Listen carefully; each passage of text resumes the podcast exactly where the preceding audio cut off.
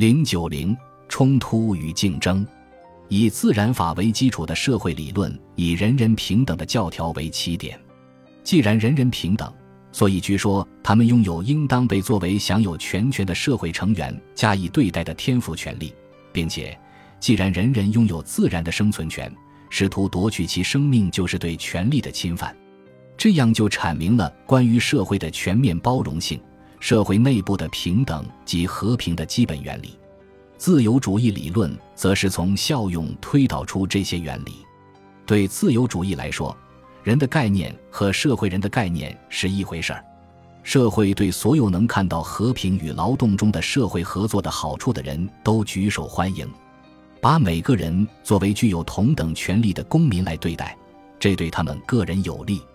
至于那些无视和平合作的好处，喜欢战斗并拒绝适应社会秩序的人，必须像对待危险动物那样与之战斗。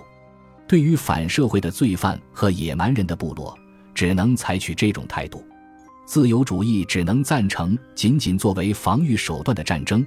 至于其他战争，他从中看到的是消灭社会合作的反社会原则。反自由主义的社会学说企图混淆战斗与竞争的根本区别。从而使自由主义的和平原则名誉扫地。按其本来的含义，战斗是指人和动物为了相互消灭对方而发生的冲突。人的社会生活开始于克服那些驱使他进行殊死搏斗的本能和考虑。历史向我们表明，作为一种人类关系形式的冲突在持续的减少，战斗逐渐变得不那么残酷和频繁，失败的对手不再被消灭。如果社会能找到接纳他的方式，他即可保住性命。战斗本身也受到规则的约束，使其在某种程度上得到缓和。然而，战争和革命仍是破坏和消灭的工具。正是基于这一理由，自由主义从未停止强调他们是反社会的这一事实。把竞争称为竞争性的战争，或简称战争，仅仅是一种比喻。战斗的功能是破坏。而竞争的功能是建设，经济竞争使生产以最合理的方式进行。它在这里和其他任何地方一样，是让最优者脱颖而出。它是社会合作的基本原理，难以设想它会从画面中消失。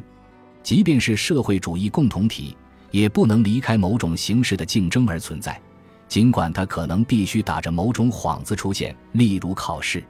社会主义生活秩序的效率。取决于它使竞争足够残酷和尖锐，以便具有正确的择优能力。三方面的比较可以用来解释用“战斗”一词来比喻竞争的习惯。首先，在一场战斗中，对手之间显然也像竞争者之间一样存在着利益的敌对和冲突。小店主对他的直接竞争者的仇恨程度，可能不亚于穆斯林对门的内哥罗人的仇恨，但是。招致人们行动的感情，并不影响这些行动的社会功能。只要社会秩序形成的种种限制约束着个人的行动，他有什么感觉是无关紧要的。第二个比较点是战斗和竞争的选择功能。战斗在多大程度上能够做出最佳选择尚待讨论。下面我们还会指出，许多人认为战争和革命具有逆选择的作用，但是。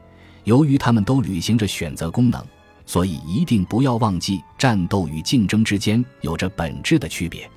第三个比较点是失败给被征服者带来的后果。人们说被征服就是被毁灭，并没有想过他们在某种情况下只是比喻性的使用“破坏”一词。战败就意味着死亡。在现代战争中，虽然幸存的被征服者得到宽恕，也是流血成河的。